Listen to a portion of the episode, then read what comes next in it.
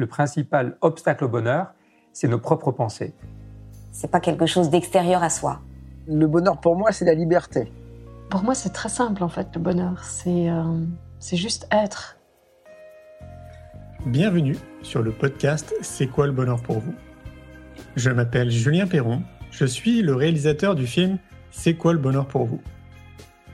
Pendant plus de 4 ans, je suis parti à travers le monde pour interviewer 1500 personnes autour de cette question fondamentale. À travers ce podcast, on parlera bien-être, développement personnel et médecine douce. Je vous souhaite un merveilleux voyage sur la route de la connaissance de soi.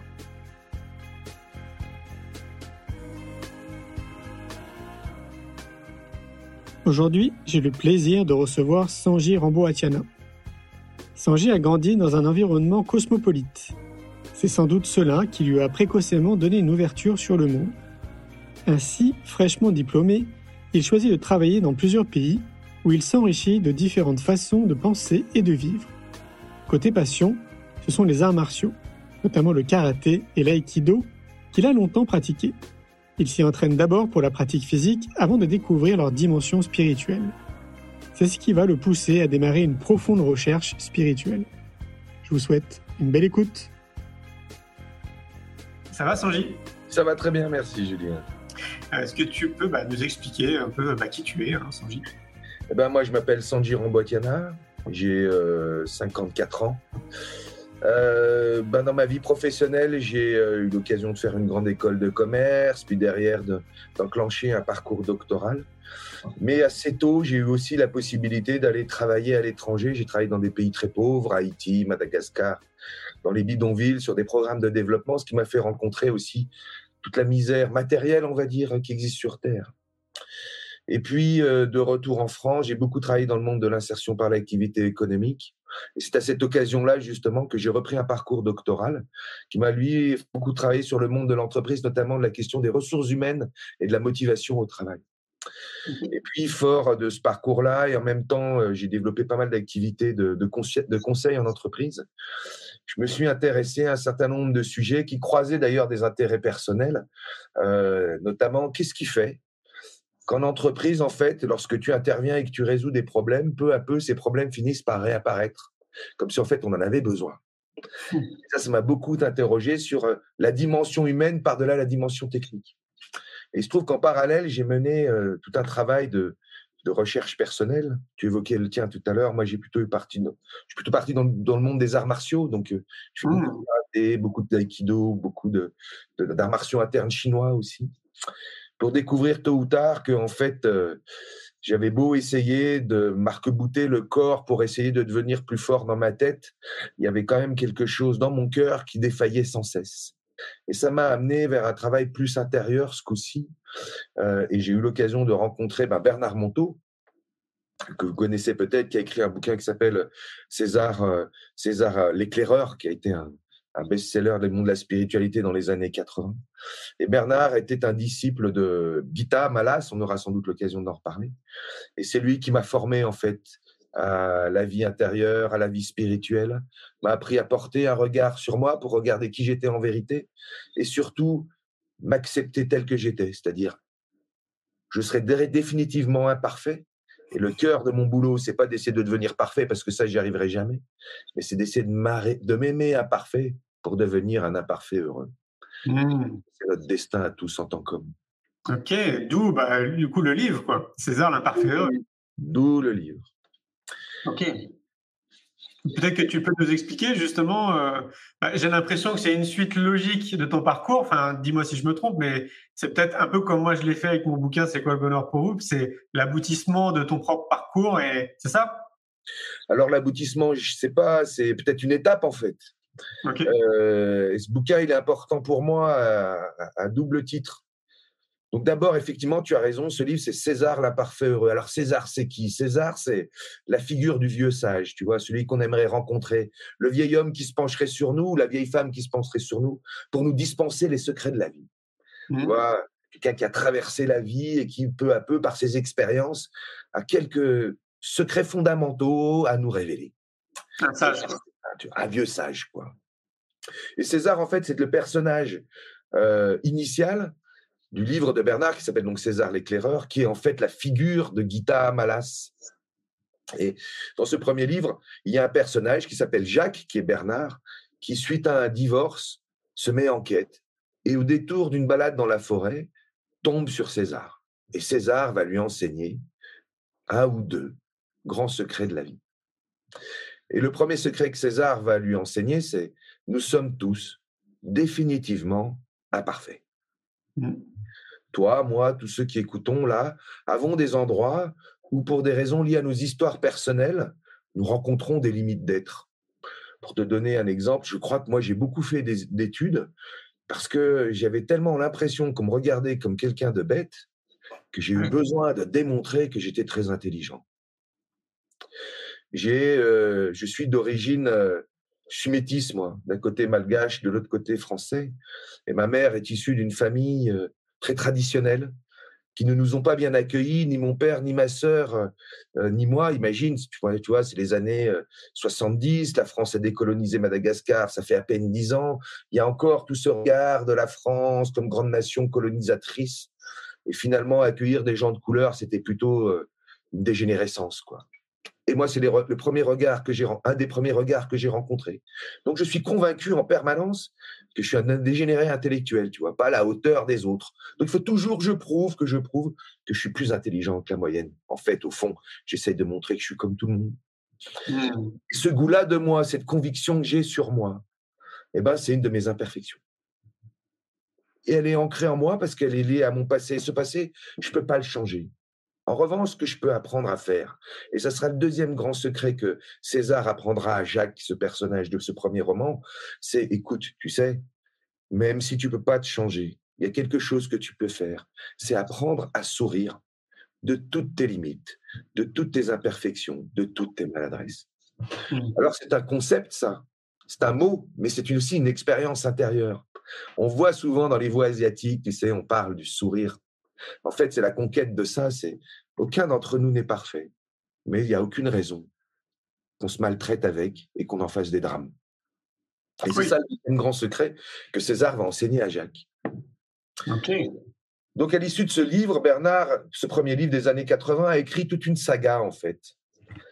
Et euh, puisque je menais cet, euh, cet enseignement, j'étais enseigné par lui, il nous est apparu important à un moment donné, et tu verras pourquoi, qu'on écrive un livre ensemble, qui est le cinquième de cette saga. Et César, c'est César l'imparfait heureux. Et dans ce coup-ci, il y a un troisième personnage qui apparaît, c'est David. David, c'est moi en fait, qui suis enseigné par Jacques. Donc dans tout le livre, tu vas trouver une histoire qui concerne Jacques et César, puis après une histoire qui concerne David et Jacques c'est toute la notion de la transmission, de la filiation spirituelle, comme une espèce de chaîne, tu vois, où on essaye de se transmettre des secrets, des secrets, des connaissances fondamentales de l'humain et qu'on essaye de réadapter selon l'époque dont on vit. Mmh. Ce livre, il raconte ça. À la fois comment on est tous des imparfaits, à la fois comment on peut apprendre à en sourire et comment on pourrait s'y prendre là dans notre vie de tous les jours, aujourd'hui dans notre époque euh, des années 2020, tu vois. Mmh. Qu'est-ce que, que tu sous-entends par spirituel? J'aimerais bien avoir ta définition de spirituel, parce que c'est la deuxième fois que tu emploies ce terme. Euh, c'est quoi pour toi euh, la spiritualité? Pour moi, la spiritualité, c'est la recherche du meilleur de nous. Il y a en nous deux dimensions. J'ai parlé tout à l'heure de notre dimension imparfaite. Mais lorsqu'on apprend à sourire à notre dimension imparfaite et que tout d'un coup le drame s'effondre, on rencontre un certain goût de soi. La joie, le besoin, la joie profonde, la joie sans raison en fait. Tu es heureux, mais tu ne sais même pas vraiment de quoi. C'est une joie très particulière parce que ça veut dire qu'elle est indépendante de toutes les conditions extérieures. Elle n'est reliée qu'à notre vie intérieure, notre vie profonde. La paix, c'est cette espèce de paix où le monde pourrait s'effondrer autour de toi. De toute façon, tu tu ne bougerais même pas d'un millimètre parce que c'est une paix qui n'est pas dépendante des conditions extérieures. C'est une paix de toi à toi. Pour moi, la spiritualité, c'est la conquête de cet état-là, de façon à ce que nous puissions le rencontrer de plus en plus souvent. Mais cet état-là, il a une particularité. Tu vois, je pense qu'il arrive à un moment donné où, à force de fréquenter cet état intérieur, on a envie de le transmettre. On a envie de servir les autres. Je sais et tout à l'heure on aura l'occasion de parler, que les salles que je suis en train de créer, c'est pour tous ceux qui pensent qu'ils sont un peu cons, pour tous ceux qui pensent qu'ils sont un peu des dégénérés mentaux, tu vois, un peu comme moi. Et qu'à un moment donné, tu as envie de dire à d'autres, ben, vous savez, même si moi, j'ai pas tout bien vécu avec moi-même, j'ai à un moment donné découvert des, des clés pour sortir de la cage de mon bonheur enfermé, pour pouvoir m'envoler. Ben, ces clés, j'aimerais vous les proposer, j'aimerais vous les partager. Et alors, ce qui est très étonnant, c'est plus tu les partages, plus cet état de joie profonde, de paix profonde, perdure en toi. Je dirais que pour moi, la spiritualité, c'est rencontrer notre grandeur, et nous en avons tous une unique, comme nous avons des imperfections uniques. Et puis, que cette grandeur s'incarne dans un service qu'on rend à d'autres. Pour mmh. moi, spiritualité, ça veut dire ça. Apprendre à aider, apprendre à servir, apprendre à s'entraider, apprendre à partager. Depuis le meilleur de nous. Cette partie-là qui n'attend rien des autres, qui a juste le bonheur de partager un petit peu de ce qu'il a et de ce qu'il connaît. Ouais, ça, ça, rejoint très près les. Euh, je ne sais pas si tu le sais, j'ai réalisé un film euh, qui est sorti en 2017 qui s'appelle C'est quoi le bonheur pour vous? Et ça rejoint de très près. Euh, on peut considérer que c'est un peu comme une étude quand même, parce que j'ai interviewé 1500 personnes en leur posant la question c'est quoi le bonheur pour vous? Et, et, notamment d'ailleurs, ce qui est sorti, c'est ce que tu dis, moi je le dis avec d'autres mots, c'est de se sentir utile en fait. Le fait de te sentir utile et d'être à contribution pour quelque chose qui te dépasse, mais donc évidemment bah, pour les autres, pour l'humanité, pour la planète, etc. C'est un des éléments qui nous permet justement de tendre vers le bonheur. Mm. Et tu vois, une des grandes découvertes que va faire euh, David auprès de Jacques, et qui va dans le sens de ce que tu dis, c'est nous avons des imperfections uniques.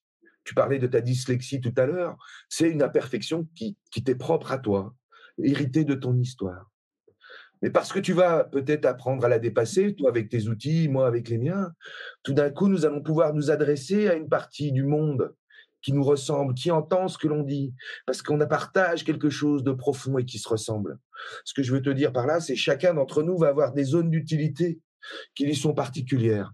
Mais si on, a, si on additionne le service que tu rends, le service que je rends, le service que d'autres rendent ici, alors tout d'un coup, nous trouvons du sens à notre vie mais en les additionnant tous ensemble, peut-être qu'on peut faire évoluer la vie de façon générale. Comme si la vie était un grand chantier dans lequel chacun d'entre nous a une place à trouver. Les uns charpentiers, les autres tailleurs de pierre, les troisièmes peintres, peu importe. Nous avons tous une contribution à apporter. C'est ce que Gita Malas et plus tard Bernard enseignent sur ce qu'il appelle lui la tâche. Nous sommes tous, nous contenons tous une mission unique, un service unique à rendre aux hommes conditionné par le fait que nous sommes tous uniques, avec des imperfections uniques. Et depuis ce travail-là de rencontre avec la bête, d'embrasser la bête, de pouvoir dire ouais, je suis ça, de la fréquentation du meilleur de nous, alors nous pouvons accoucher tous d'un service qui nous est propre. Chacun d'entre nous est conçu et fabriqué pour aider d'autres hommes, pour aider la vie sur Terre. Des hommes, je dis ça vite fait, mais en fait, ça peut être des rivières, ça peut être des animaux, peu importe. Mmh, mmh. Ah oui, c'est clair, on est tous interconnectés. Et tu vois, moi, un de mes, euh, bah, on va dire que ces dix dernières années, je mets quand même beaucoup d'énergie dans le monde de l'éducation.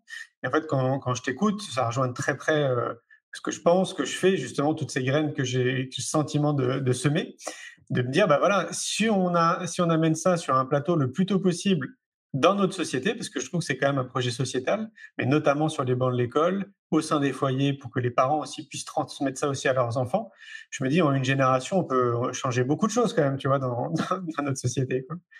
Ben, ce que tu dis et qui est très important, euh, me semble-t-il, c'est, euh, je pense qu'en fait,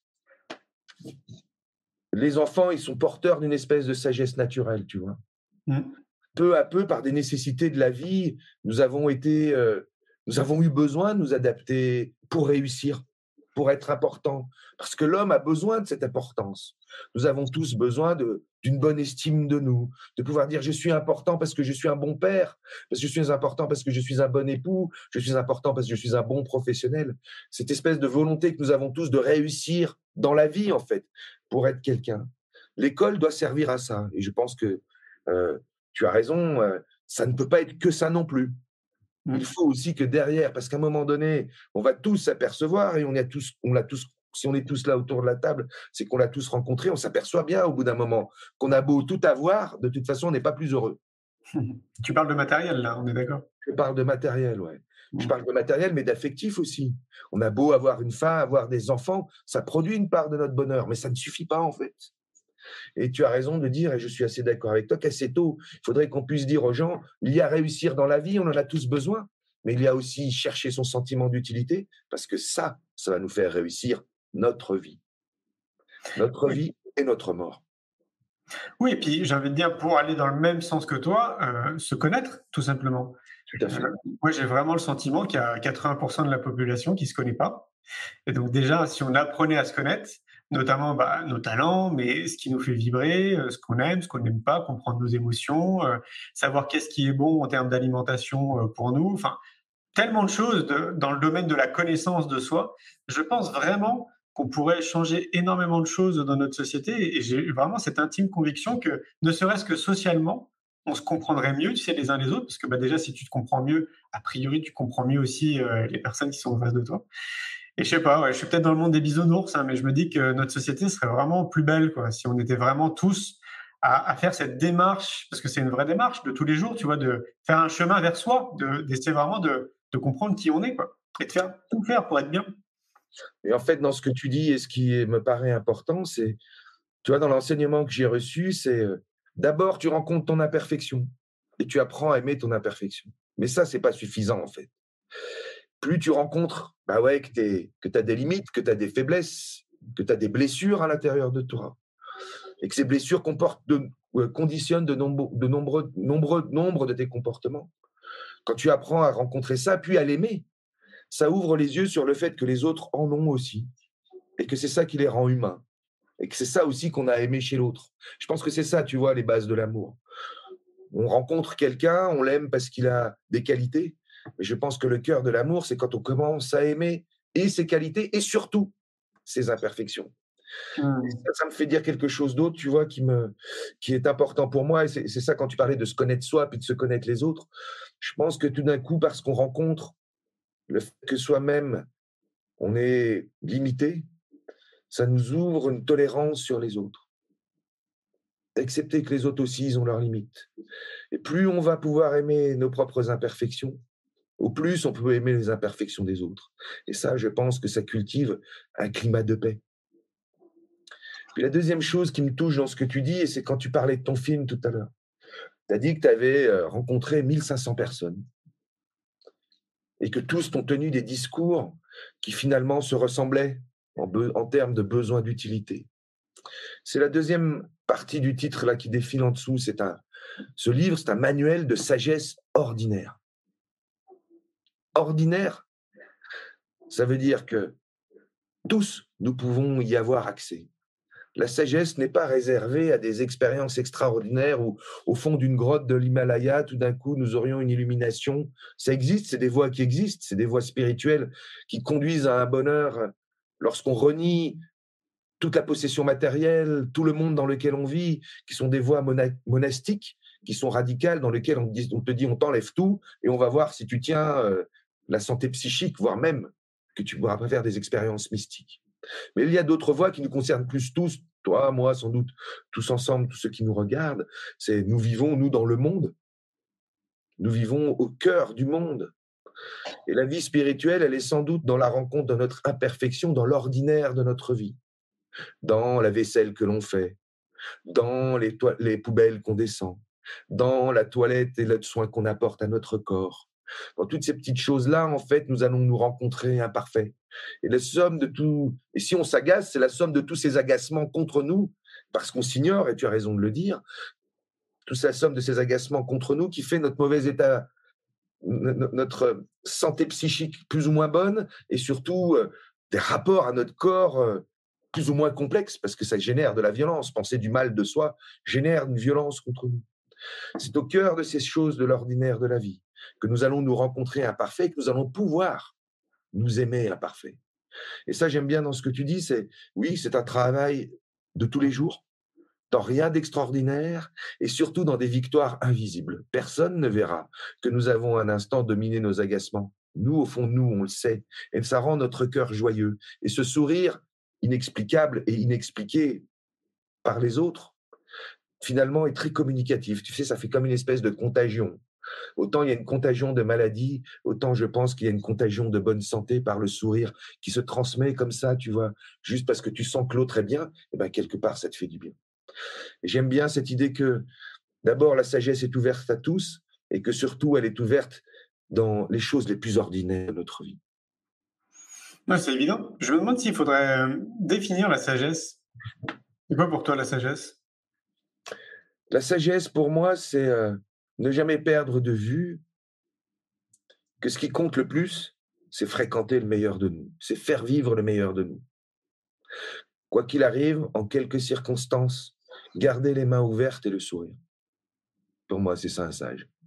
Tu vois, c'est cette figure de l'homme, les mains ouvertes, le sourire léger, à peine visible, et un regard d'amour porté sur le monde, capable d'accepter tout ce qui est. Pour moi, c'est ça la sagesse. Mmh. Tu penses que c'est euh, euh, atteignable par tout le monde? Je pense qu'on ne sera jamais des sages parfaits. Mais je pense que le cœur de la sagesse, c'est accepter le fait qu'on est définitivement imparfait et que oui, c'est atteignable tout le monde, par, par tout le monde et que surtout, à mon sens, ça devient une nécessité vitale dans le monde qui vient. Aujourd'hui, tu l'évoquais toi-même, tu, parlais de problèmes d'alimentation, mais on pourrait aussi évoquer les problèmes d'écologie, les problèmes de pauvreté galopante dans le monde, les problèmes de la surpopulation.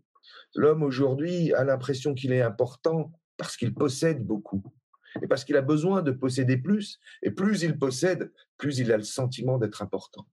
C'est ce qu'on appelle le monde de l'ego. L'ego, lui, il existe par la possession. Mais il existe une autre, c'est, je dirais, notre nature d'homme ordinaire, tu vois. Et ça, ça nous habite tous. Aucun d'entre nous ne peut renier que parfois acheter, posséder, lui a procuré un sentiment d'un certain plaisir. Mais aucun, mais aucun d'entre nous ne peut non plus dire qu'il a vécu parfois deux types de bonheur.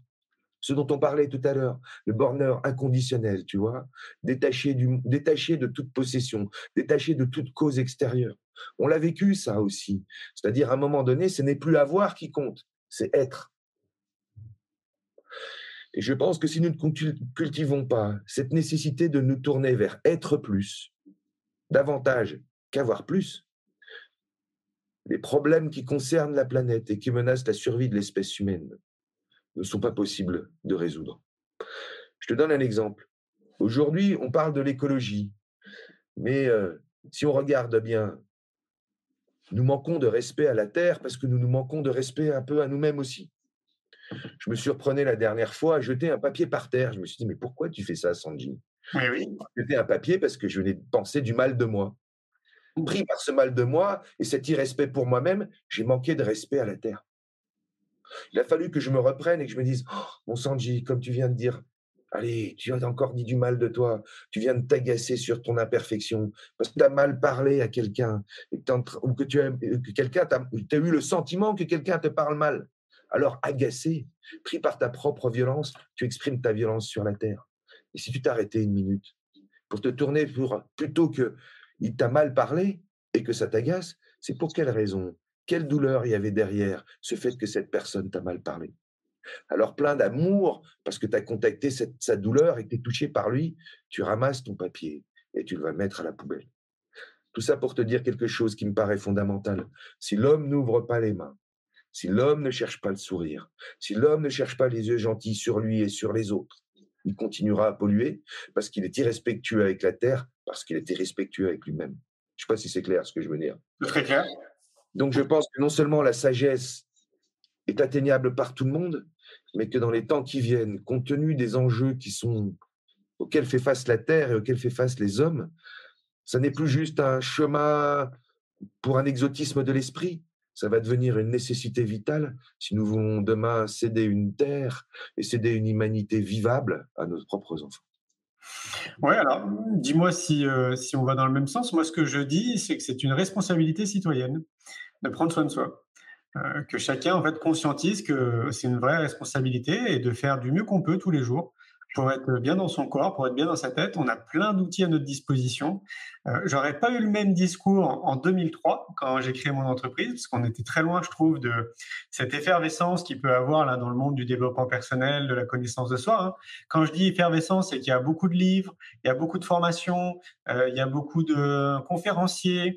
Euh, enfin, il y a énormément de d'outils en fait hein, qui nous entourent. Et tant mieux, je trouve que c'est vraiment génial. Donc, pour une personne qui à l'heure d'aujourd'hui aimerait prendre soin d'elle-même et cheminer comme ça vers elle-même, bah, il y a vraiment tout ce qu'il faut autour de nous. Donc, j'en reviens à cette responsabilité que les gens conscientisent ça. C'est-à-dire que si on a envie que notre société change autour de nous, bah, comme tu le dis, euh, moi je le dire avec d'autres mots, c'est un peu comme Gandhi, quoi. Soit le changement que tu veux voir dans le monde, c'est-à-dire commence déjà par t'occuper de toi, de ton monde intérieur, de te comprendre, de, savoir qui tu es, euh, fais du sport, fais attention à ton sommeil, euh, pratique des exercices de relaxation, euh, va souvent dans la nature. Voilà, trouve tout ce qui est bon pour toi pour que tu sois vraiment bien dans ta tête, bien dans ton corps et tu vas inspirer les autres à faire la même chose. Ouais, c'est-à-dire, je...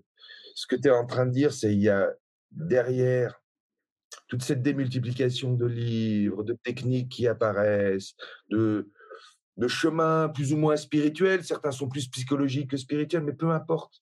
Je pense qu'il y a un appétit profond de l'homme à ce, que, les choses changent à l'intérieur d'abord, puis à l'extérieur.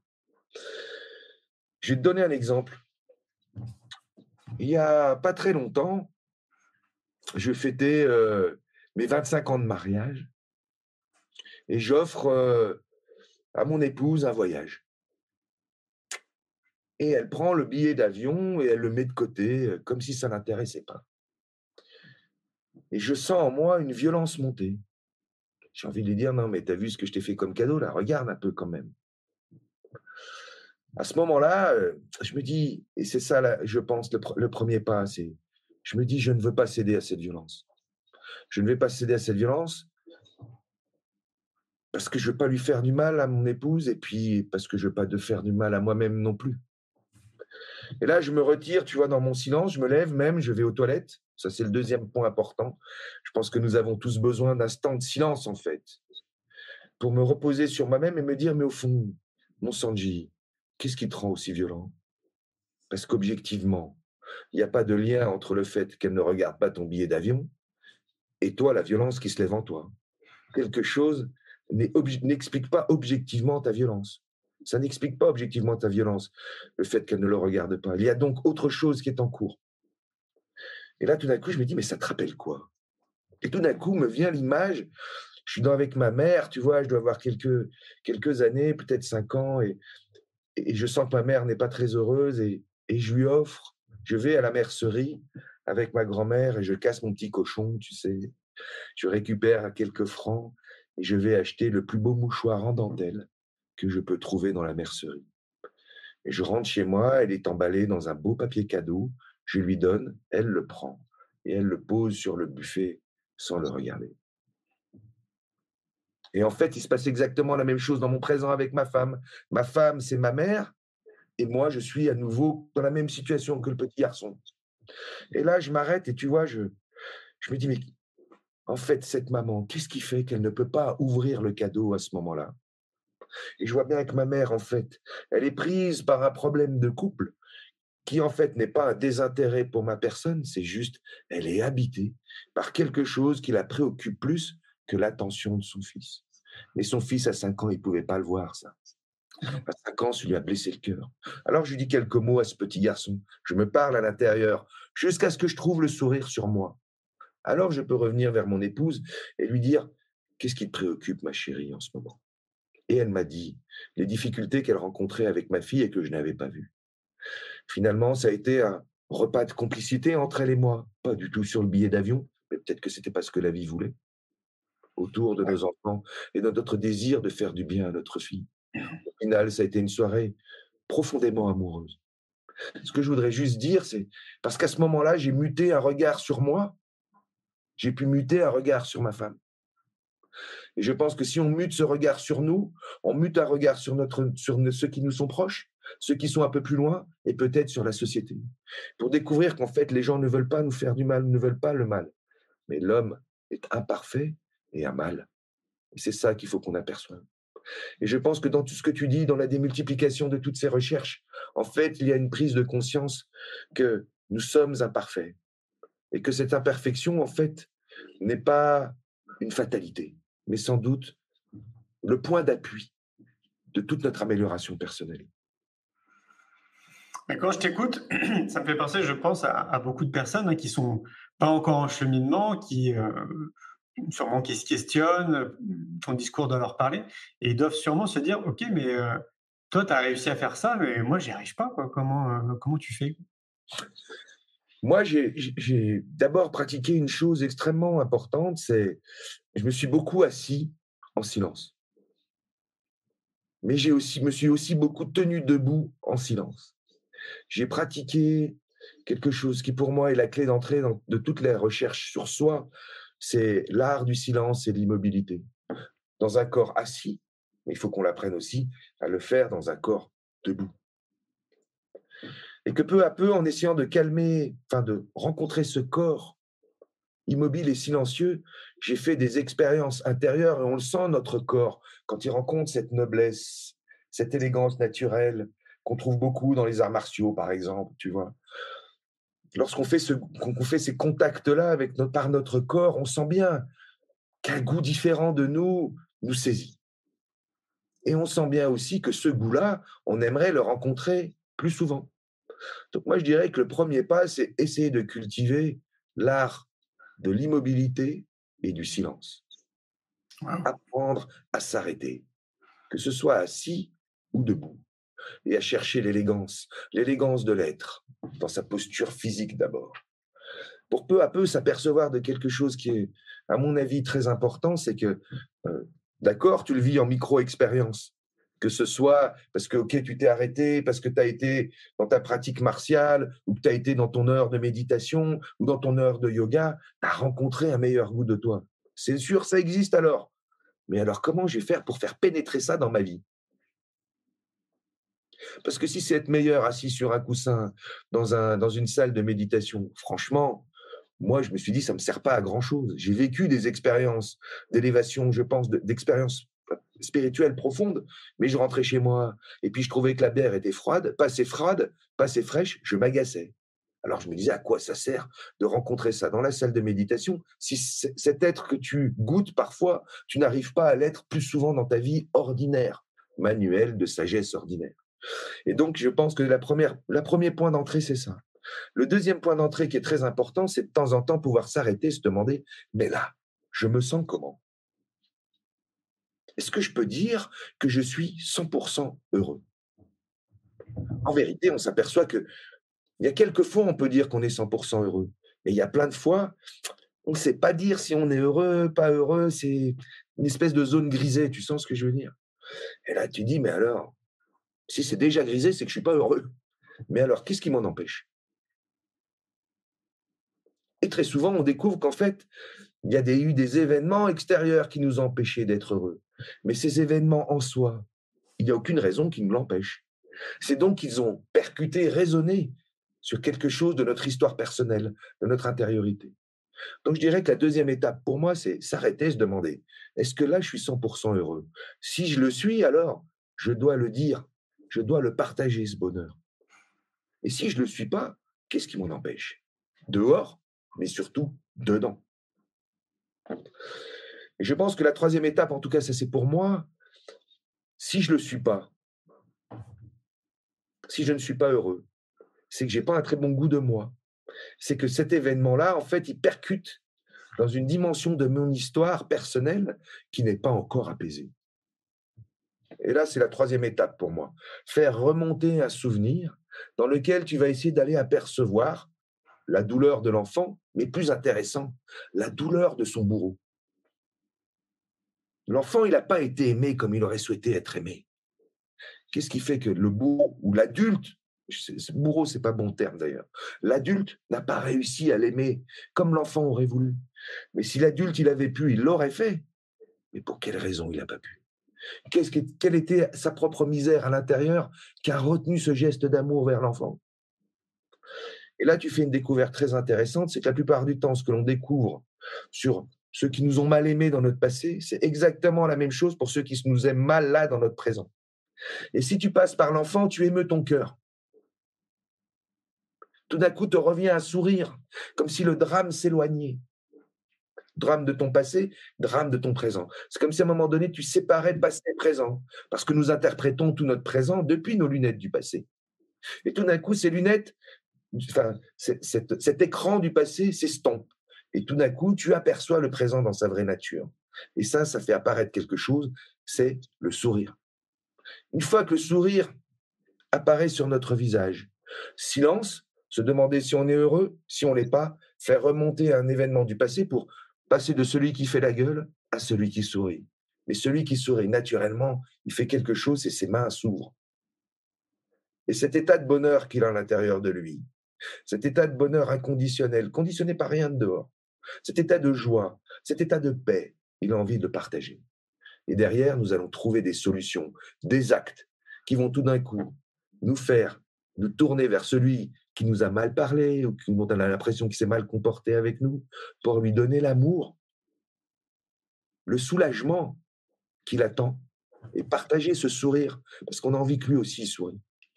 Donc je dirais, tu vois, s'éduquer au silence, premier point. Deuxièmement, s'éduquer au fait qu'à l'intérieur de nous, il y a une vie.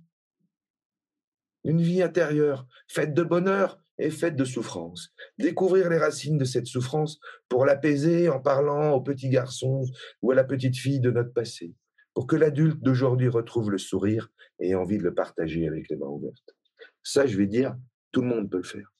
Et le premier point, et je reviens à ce que j'ai dit tout à l'heure, si vous le pouvez, asseyez-vous, mettez-vous debout, et même si ça n'est pas encore tout à fait vrai, parce que notre intériorité n'y est pas encore.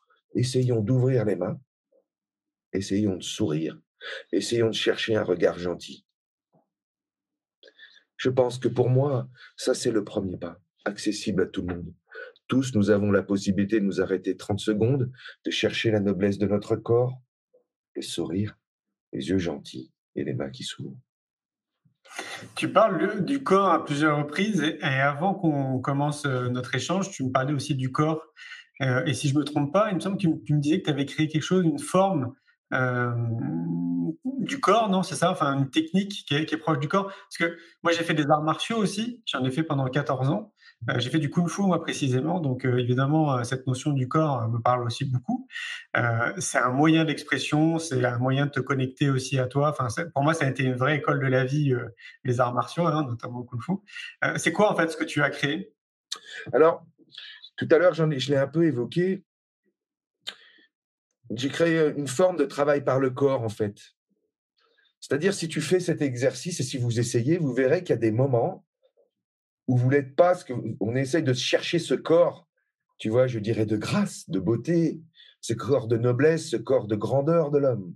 C'est ce que cherchent les arts martiaux, hein, d'ailleurs. Hein. Tu as dû le voir dans le kung fu, en fait, ce qui compte, c'est ça.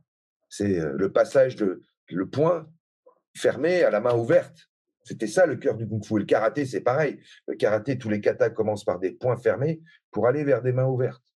Parce que c'est le cœur de la transformation de l'homme. C'est le cœur de cette sagesse ordinaire. C'est je pourrais taper, mais non, je préfère caresser. Et donc, par le corps, on peut vivre cette expérience. Donc, on va aller chercher ses mains ouvertes, ses yeux gentils, ce sourire. Et qu'est-ce qu'on rencontre Qu'est-ce qu'on rencontre? C'est quand nous, ça a envie de faire la gueule, ça a envie de regarder méchant et ça a envie de taper. Et qu'il faut que cette partie s'exprime. Alors, il y a tout un travail du corps. On va aller chercher dans les tensions du corps l'expression de ce que je disais tout à l'heure. Tout d'un coup, on va découvrir par le corps, parce que le corps ne ment jamais.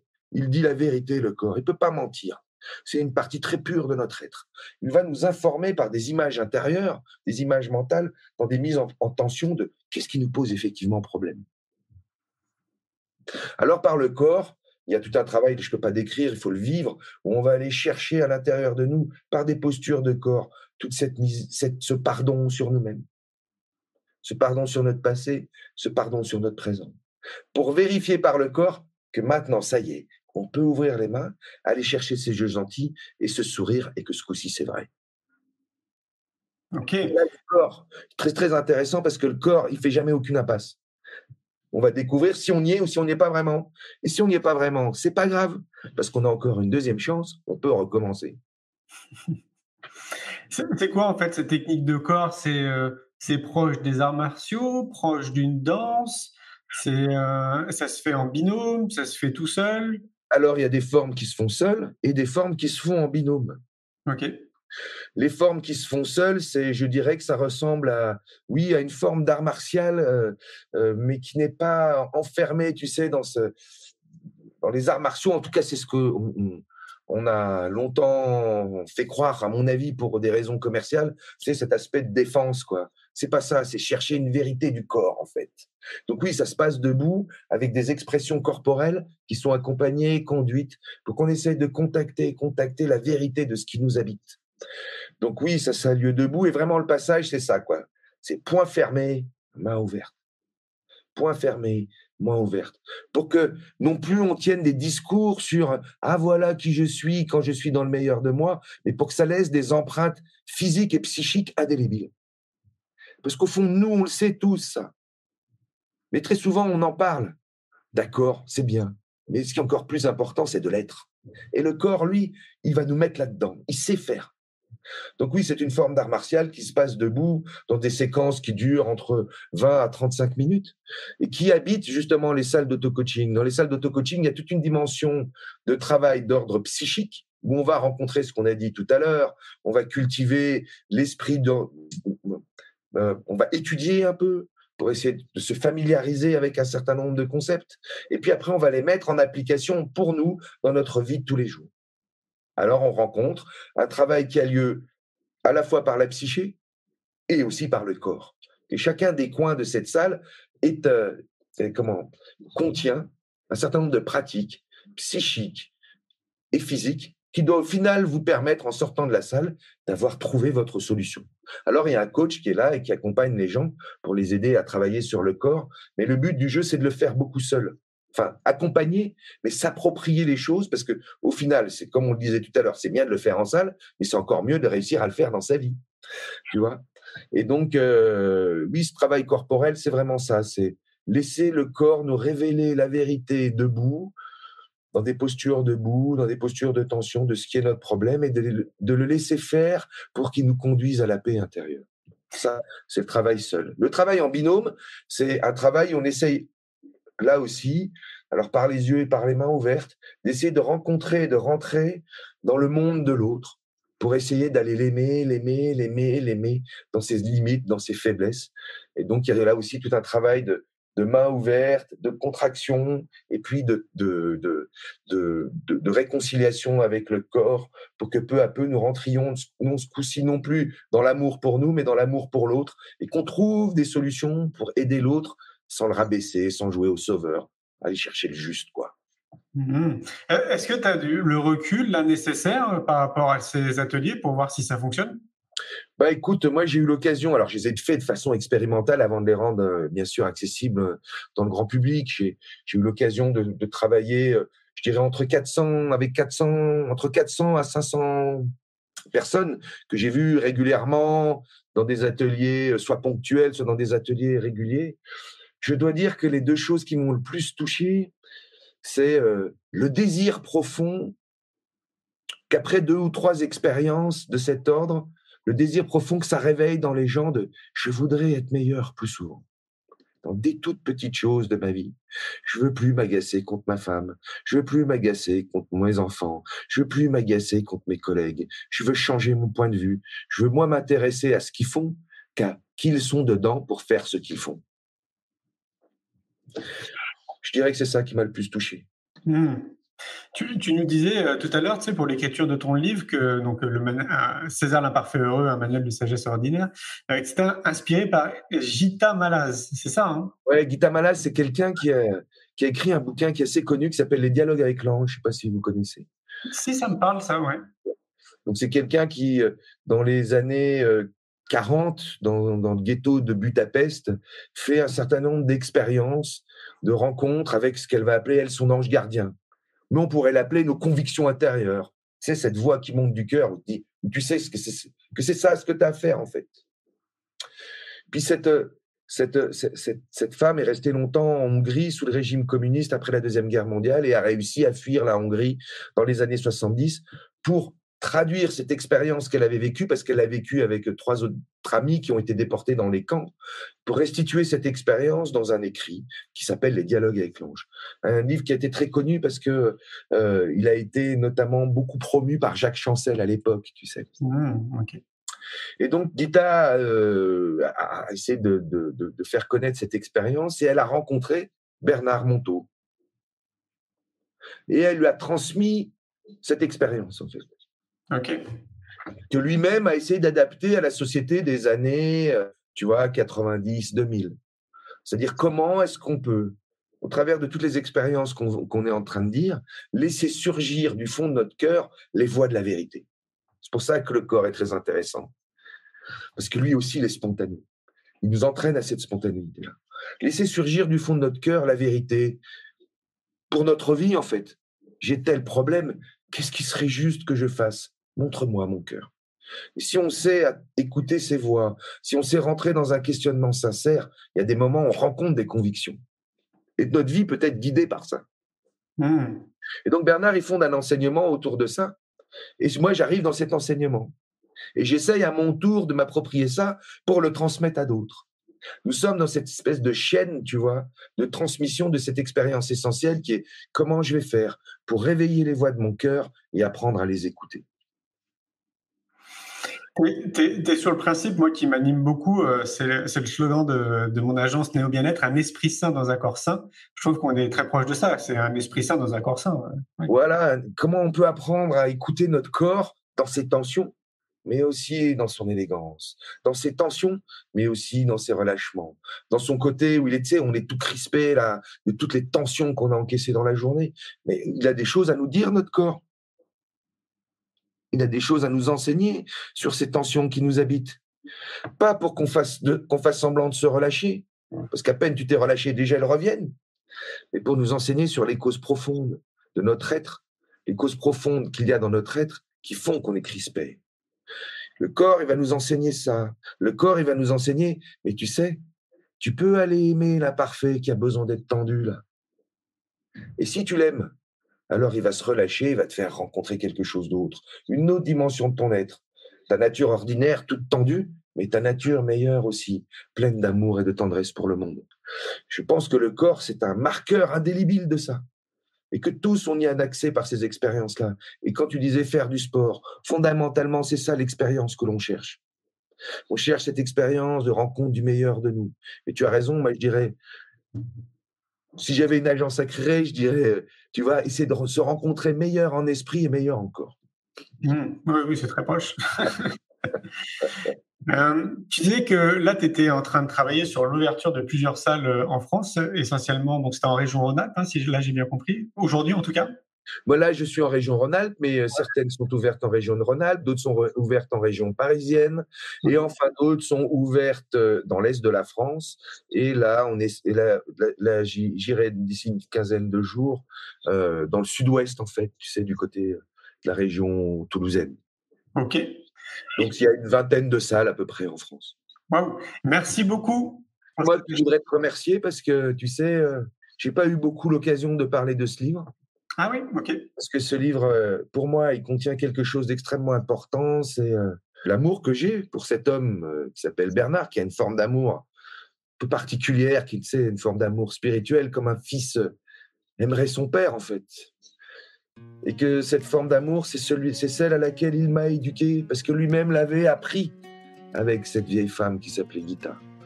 Et je voudrais te remercier parce que c'est pas si souvent qu'on a l'occasion de parler de ce genre de sujet alors que je pense que ce sont des sujets fondamentaux pour la société qui vient. Et tellement, tellement. Merci beaucoup, Sanji. Je te souhaite euh, une belle euh, fin de soirée. À très bientôt. À très bientôt.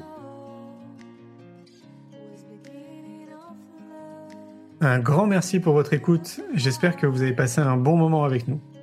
Pour prolonger l'expérience C'est quoi le bonheur pour vous?